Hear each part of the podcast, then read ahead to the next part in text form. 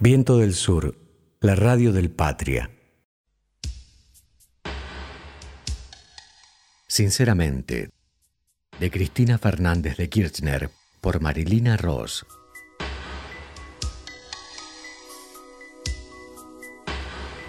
Todo empezó como un juego, como cuando empecé a ser actriz o a componer canciones.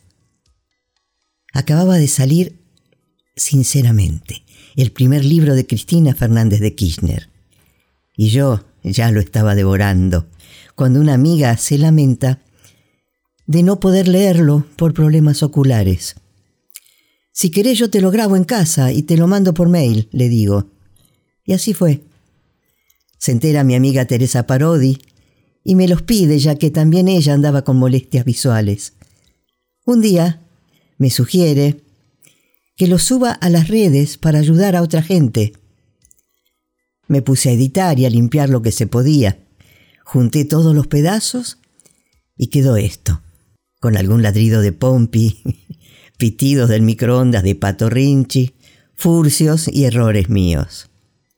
Todo muy casero pero con muchas ganas. Espero que lo disfruten tanto como yo.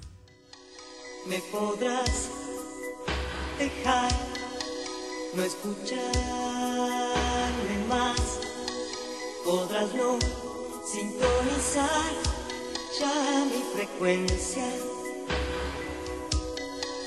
pero yo estaré conectándome desde el centro de mi dial hasta tu esencia.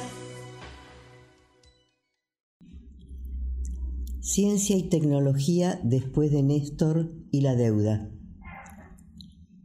El 3 de marzo de 2005 logramos la salida del default, luego de la obtención de un 76,7% de adhesión a la reestructuración de la deuda se pagaron 27.057 millones de dólares. Estas cifras que ya parecen remotas fueron el resultado de un arduo proceso de negociación de Néstor y de su determinación por poner a la Argentina de pie. Durante esa negociación, el ministro de Economía y Producción todavía era Roberto Labaña, pero la verdad es que quien la llevó operativamente adelante fue Guillermo Nielsen, el secretario de Finanzas del Ministerio. En septiembre de 2003, Nielsen y Labaña viajaron a Dubái a la asamblea anual del FMI. Fueron también a hacer la oferta a los acreedores. Antes de eso, hubo una reunión en Olivos en donde Labaña, con todo su equipo, debía explicarle a Néstor en qué iba a consistir efectivamente esa oferta. Fue un domingo. Era necesario que Néstor les autorizara la oferta que tenían pensado hacer. Ese día, no me olvido más, vinieron Labaña, Nielsen, Sebastián Payá, que luego de dejar nuestro gobierno fue titular de la Cámara que agrupaba a las administradoras de fondos de pensión, AFJP, y otros integrantes del equipo económico, y fuimos a la reunión Néstor, Zanini, Alberto y yo. Llegué última de los cuatro y a propósito me había puesto una boina roja como diciendo llega el soviet, porque ellos tenían esa idea de nosotros. Pensaban que éramos todos una manga de tarados que no entendíamos nada. Se había montado una pantalla para proyectar un PowerPoint en la sala de reuniones más grande de la jefatura de gabinete, en donde se reúnen los ministros. Y Labaña y Nielsen explicaban todo. Néstor escuchó toda la presentación muy atentamente y cuando terminaron dijo, no, Roberto, tenemos que hacer una oferta menor, porque no vamos a poder pagar eso.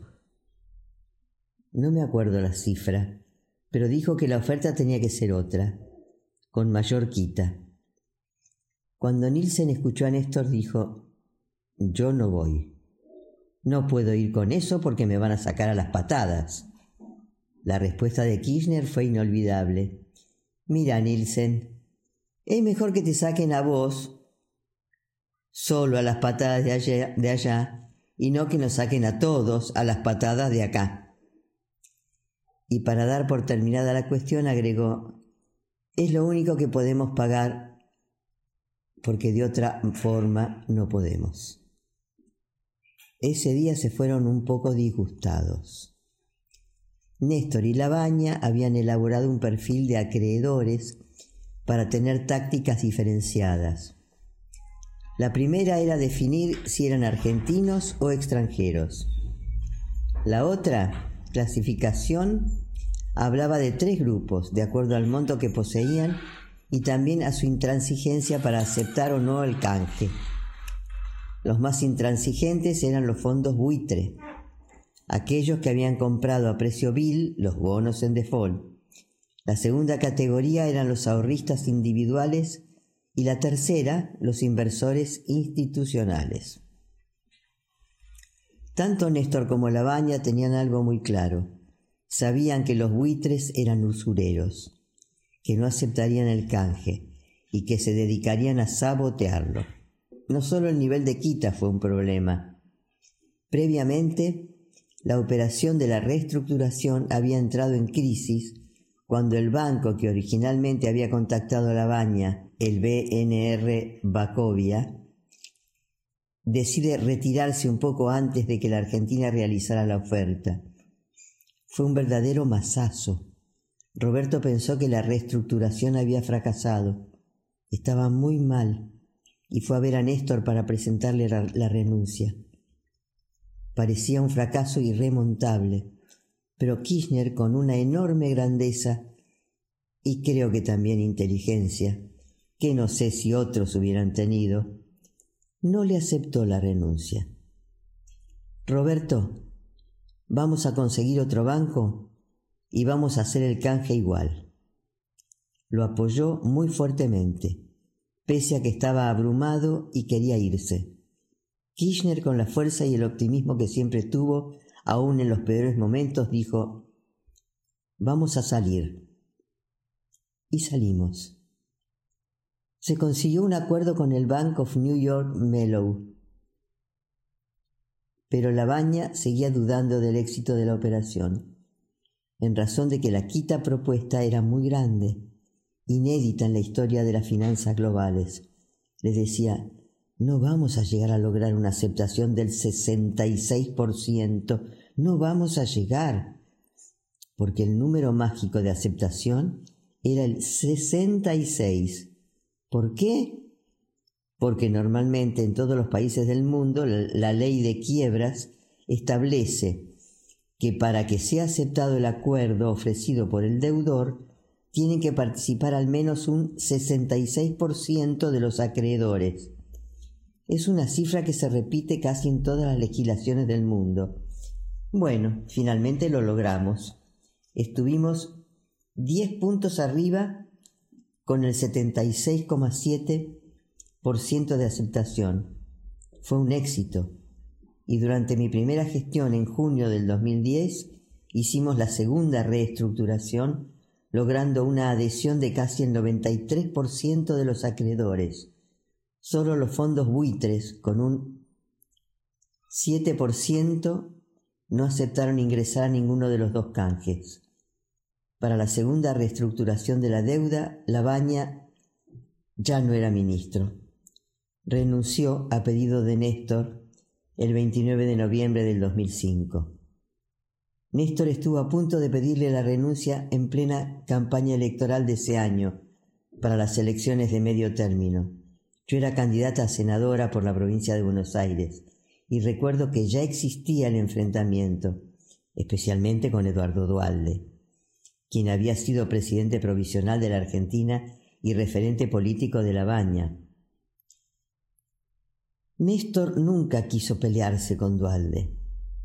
La negociación de las listas de legisladores de la provincia de Buenos Aires estaba a cargo de Alberto Fernández y habíamos llegado a un consenso. El dualdismo pedía siete lugares en la lista de diputados y Néstor había dicho que sí. Al otro día de cerrado el acuerdo, dijeron que no, que ahora querían ocho. Cuando a Néstor le transmitieron esa situación, se dio cuenta que no querían acordar y entonces decidió no darles ningún lugar en las listas. En realidad creo que el único que no quería pelear era Néstor. Me acuerdo que el negociador de ellos era José María Díaz Bancalari, que siempre acompañó y fue candidato a senador junto con Hilda Chichedualde pero que además siempre tuvo muy buena relación con nosotros. Sin embargo, y ya en plena campaña electoral, Labaña decidió ir al programa, al programa de Mirta Legrand y cuando ella entre plato y plato le preguntó, ¿A quién apoya usted? Roberto contestó, yo no apoyo a nadie. La economía no va a elecciones. Él, que era ministro de Economía de nuestro gobierno, en plena disputa electoral con Dualde, dijo que no apoyaba a ninguna de, las dos candidatas, que las dos éramos bárbaras. Algo insólito. Parecía casi una provocación. No lo podíamos entender y Néstor quería que se fuera.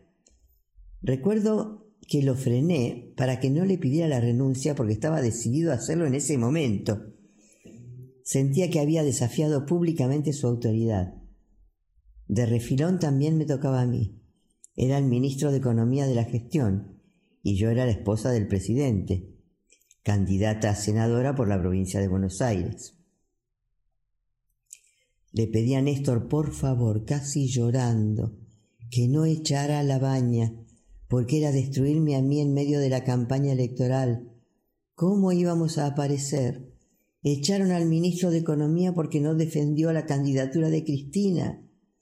Ese era el titular más generoso que nos iban a propinar. Bueno, lo cierto es que Néstor entró en razones después de un fin de semana borrascoso, pero no dejó de tomarlo como un acto de deslealtad a su gobierno. La tregua duró poco. Ganamos las elecciones a fines de octubre por amplio margen y casi un mes después Néstor llevó adelante la decisión que había tomado aquel día. Un lunes llegó la baña con sus carpetas de trabajo a reunirse con Néstor y mientras sacaba sus papeles, Kirchner le pidió la renuncia. Guardó los papeles y se fue. Con Roberto también teníamos una diferencia importante con el tema de las tarifas. Parecía un lobista de las empresas de servicios públicos. Y no era el único. Dualde también tenía la misma posición. Pero las tarifas eran todo un tema. Pedían que fueran más altas, cosa a la que Néstor se oponía rotundamente porque sostenía que una de las claves del modelo económico eran tarifas que mejoraran indirectamente el salario y fueran un diferencial que impulsara el crecimiento y desarrollo del comercio y la industria, especialmente de las pymes. Lo cierto es que en aquella oportunidad, con la baña, se combinaron esos dos elementos, la presión por el aumento de las tarifas y su posición durante la campaña electoral. ¿Cómo se puede formar parte de un gobierno pero no apoyar a sus candidatos en la contienda electoral? Cuando además éramos los que teníamos que aprobar el presupuesto, mientras los otros nos estaban poniendo palos en la rueda. Fue algo increíble. Fue un comentario en un contexto complicado donde decían miles de cosas en contra de nuestro gobierno. Nos atacaron mucho con el tema de los derechos humanos. Dualde se había convertido en un cruzado de ese tema contra nosotros, además de criticar también el asunto de las tarifas. Hasta Daniel Scioli, que era vicepresidente y terminó siendo nuestro candidato a presidente en el 2015, cuestionaba esos temas. ¿Alguien imagina que, por ejemplo, cuando hubo elecciones en la provincia de Buenos Aires entre nosotros y María Eugenia Vidal, el ministro de Economía de Macri o su jefe de gabinete, Marcos Peña Brown, hubiera dicho, La verdad es que son dos buenos candidatos. Para mí es lo mismo que gane Cristina o que gane Bullrich. No, no, no es así la cosa. ¿Qué hubieran dicho? Lo menos que estaban locos. A nosotros todo el mundo podía decirnos y hacernos las cosas que no se le admiten a nadie, pero si lo hacían contra nosotros estaba bien. Eran signos de democracia. Este es el tema, y creo que tiene que ver con que al peronismo se le exigen cosas y se le imponen parámetros que a los demás gobiernos y partidos no se les exige nunca. Es como cuando dicen que el peronismo es golpista. El peronismo golpista. A ver, cuando pasó lo de Alfonsín, en el 89, ya había ganado las elecciones Menem. O sea, no era que Alfonsín se tuvo que ir, solo se anticipó unos meses el traspaso del mando por la crisis de la hiperinflación. En el 2001 fue Alfonsín, junto al entonces presidente del bloque de senadores, de la Unión Cívica Radical, Juan Carlos Maestro, los que le pidieron la renuncia de la Rúa. En todo caso, si había un peronismo golpista, es porque se había asociado con el radicalismo. Así que ese discurso no es válido. La verdad es que esa falta de rigurosidad histórica con respecto a lo que realmente sucedió me molesta mucho. Lo mismo cuando se habla de un peronismo del centro. ¿Qué es eso? Eso demuestra poquísimo rigor histórico, además de doctrinario. Perón se cansó de hablar de la tercera posición. Dijo mil veces y escribió hasta el cansancio que el peronismo no es de izquierda ni de derecha, ni del medio ni de nada. El peronismo es otra cosa. Algunos hablan de que el peronismo es pendular y puede servir a unos y a otros según las distintas etapas históricas. El problema no es el péndulo, sino que algunos dirigentes están aferrados a él y entonces van de un lado para el otro sin importar cuál sea el proyecto. Recuerdo en Santa Cruz a un dirigente peronista de una localidad del interior que decía, yo soy oficialista, si el gobierno cambia no es mi problema el sentido del humor ante todo. Lo cierto es que, pese a que La Baña ya no formaba parte del gobierno, cuando el 15 de diciembre de 2005 Néstor anunció la cancelación total de la deuda con el FMI por 9.500 millones de dólares, Roberto lo llamó por teléfono, lo felicitó y le dijo que era una decisión extraordinaria e histórica. La verdad estuvo muy bien. Trece años después, el gobierno de Macri tiró por la borda el enorme esfuerzo que hicimos los argentinos durante una década, la de nuestros gobiernos, para lograr el crecimiento sin endeudarnos con el mundo, a pesar de la hostilidad de los fondos buitres a los que el gobierno de Cambiemos ni bien asumió les pagó más de lo que nos habían pedido a nosotros, con el publicitado argumento que de esa manera la Argentina iba a conseguir más y mejor financiamiento.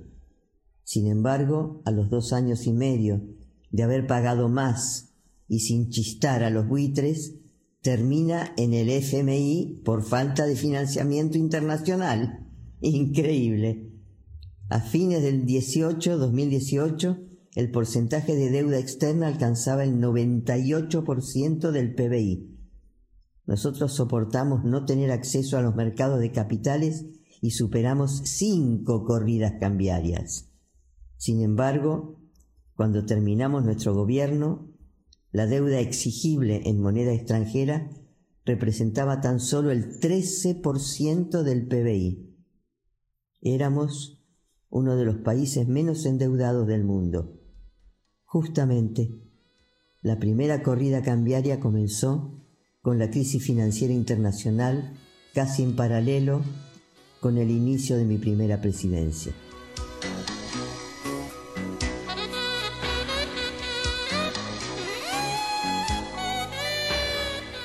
Todos los días, de lunes a viernes, a las 12 del mediodía y a las 12 de la noche un fragmento de Sinceramente leído por Marilina Ross.